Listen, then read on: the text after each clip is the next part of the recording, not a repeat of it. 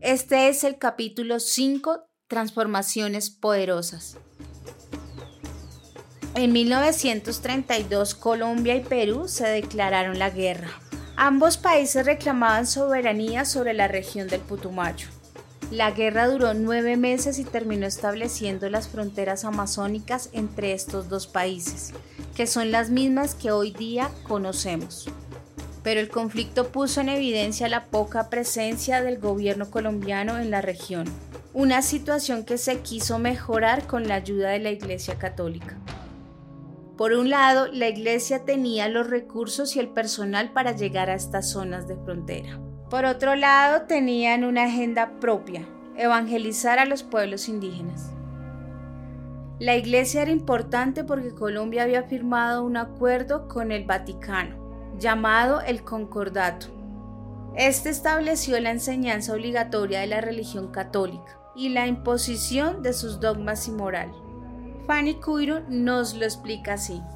Antes éramos considerados salvajes, sin alma, inimputables, una serie de, calificativos que tenían contra los pueblos indígenas, solo eh, la Iglesia Católica era la que tenía la tarea de evangelizarnos para convertirnos en civilizados. Es decir, quien no era evangelizado no era civilizado. La religión era la forma que tenía el gobierno para imponer los ideales ciudadanos a los pueblos indígenas que existían en esa época. Desde su misma fundación, Colombia se imaginaba como una nación homogénea compuesta por una sola raza, los descendientes de los europeos, una sola lengua, el español, y una única religión, el catolicismo.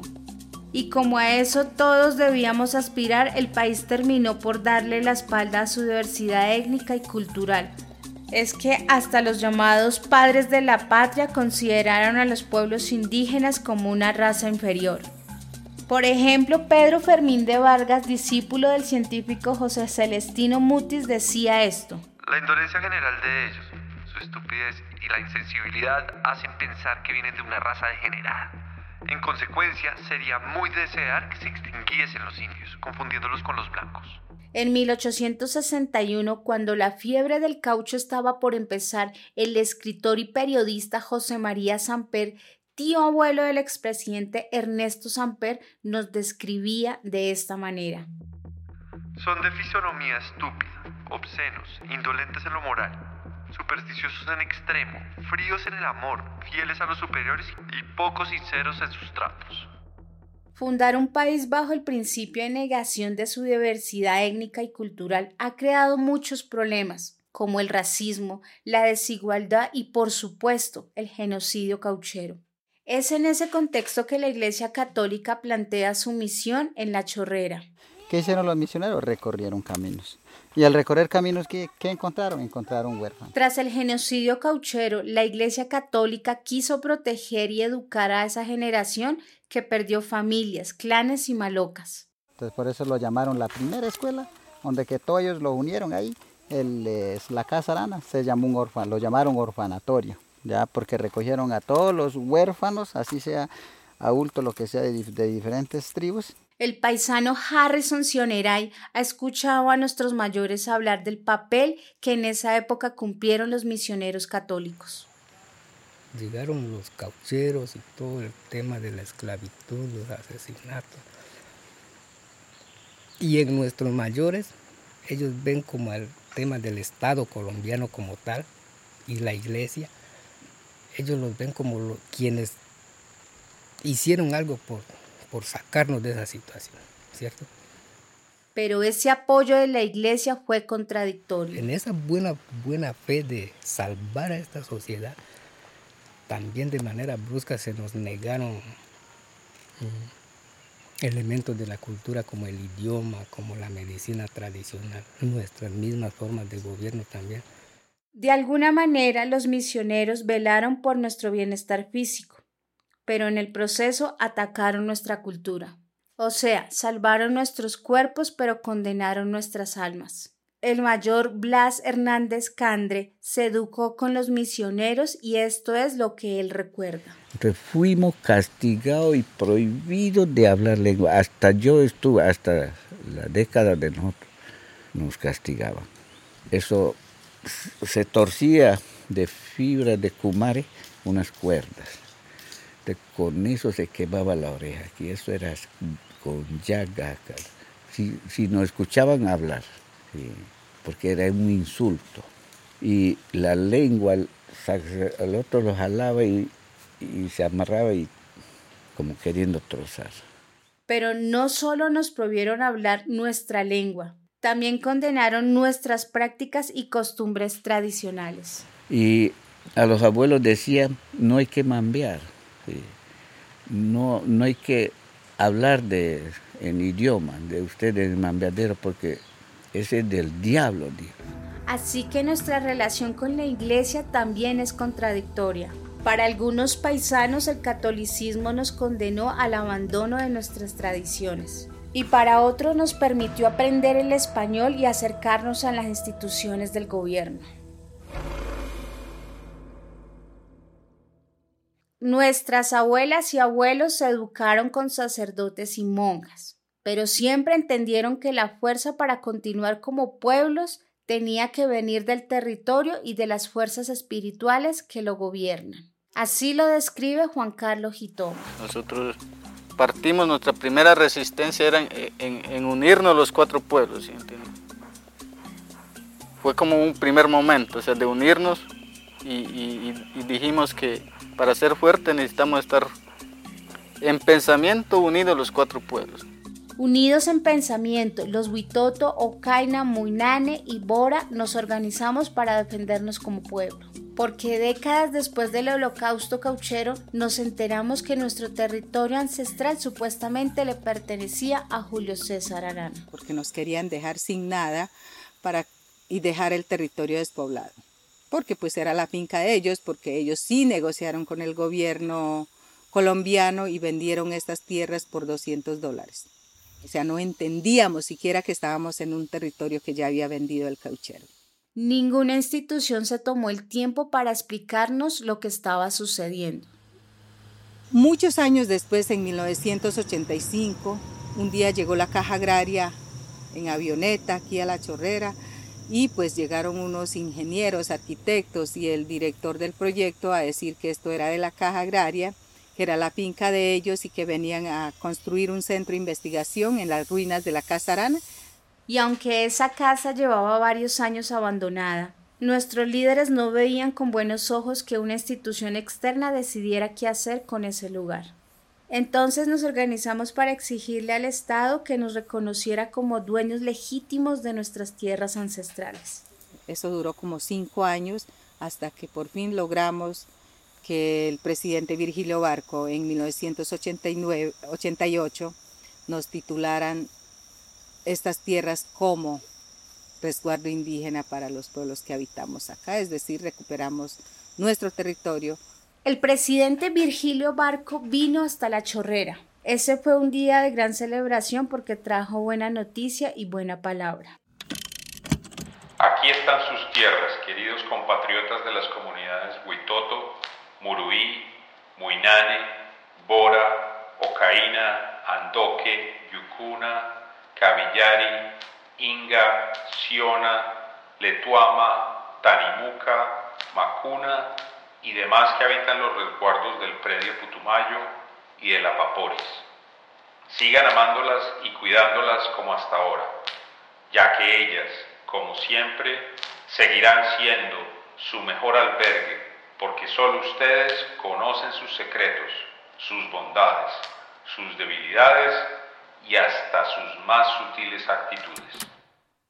El 23 de abril de 1988 recibimos los títulos de lo que hoy llamamos el resguardo predio Putumayo.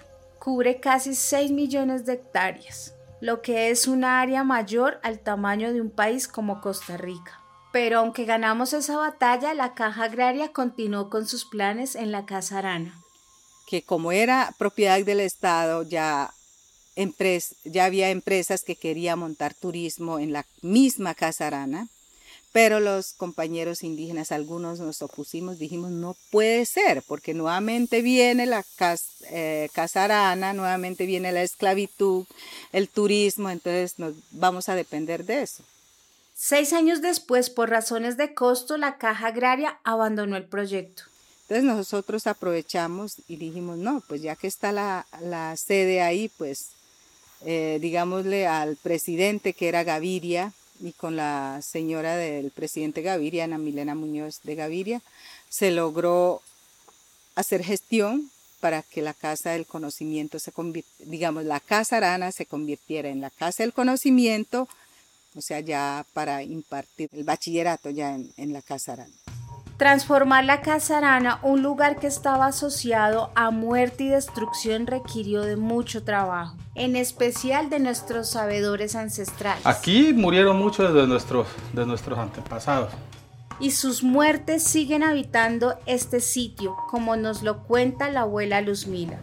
Pero ahí de noche es, miedoso, porque ahí se muere gente y lloran ahí adentro. Este es un sitio muy sagrado, es tenemos que respetar este sitio. Nuestros sabedores hacen entonces un trabajo espiritual para contener el sufrimiento de todos los que murieron en este lugar. Eh, ellos hacen espiritual y lo rezan para que no... Los que durmieron, ahí ya se durmieron. Entonces los mayores hicieron todo ese trabajo de, limpiar, de limpieza también, de, pedirle a los mismos espíritus, a los ancestros, pues que iban a estar acá nuestros hijos, eh, nuestras futuras generaciones, y entonces que ellos se quedaran bueno, quietos y recibieran con buena intención pues, las energías ahora que, que también traen nuestros jóvenes. Transformar la Casa Arana en un espacio de vida y conocimiento era un paso necesario en la defensa de nuestro territorio. Pero significar que esa casa en el pasado fue dolorosa. Desde ahora va a ser una casa para enseñar a, a nuestros jóvenes, para que salgan de ahí Mm, con una misión. Para que sea un centro educativo donde se estudie, es decir, se estudie las leyes, se estudie conocimientos, porque estamos convencidos de que con esa misma arma, como dicen mis, mis, líderes, con esa misma arma también enfrentar, eh, digamos, la, la, vida, pero en el sentido, digamos, de, del equilibrio.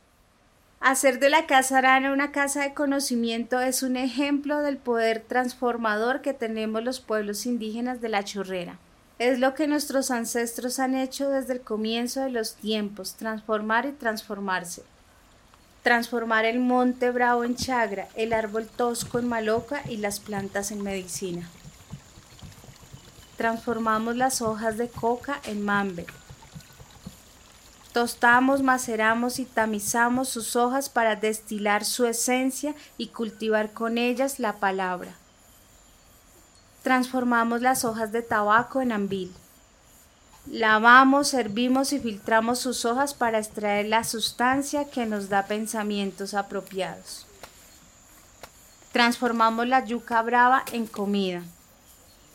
Remojamos el tubérculo, lo exprimimos y eliminamos su veneno para cocinar el casabe, alimento sagrado que nos da la fuerza para andar en el territorio. Y transformamos la yuca dulce de las chagras en harinas y bebidas que ayudan a sostener y reproducir la vida. Para los pueblos Huitoto, Bora, Muinane y Ocaina de la Chorrera, compartir el tabaco, la coca y la yuca dulce nos transforma, nos hace verdaderos humanos. Al recibir el consejo de estas plantas nos convertimos en sus hijos y en su compañía hemos transformado el canasto del dolor que nos dejó la cauchería en un canasto de abundancia. Hoy nosotros no estamos pensando en venganza, Hoy nosotros no estamos pensando en el odio.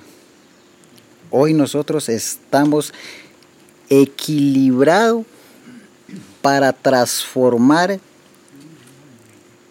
ese pensamiento del dolor en un pensamiento sano.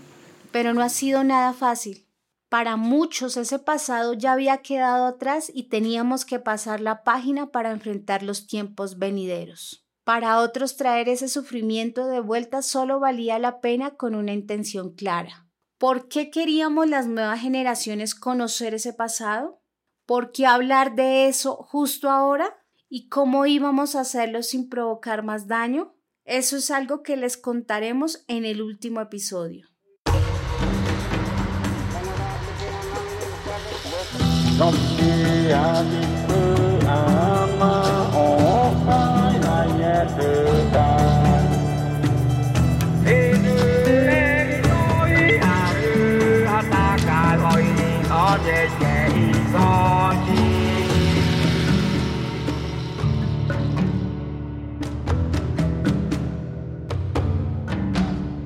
Esta serie fue producida por la colectiva Normal en colaboración con la Asociación Zonal Indígena de Cabildos y Autoridades Tradicionales de la Chorrera Asicash y gracias a la beca de producción sonora digital podcast del Ministerio de Cultura en el 2021.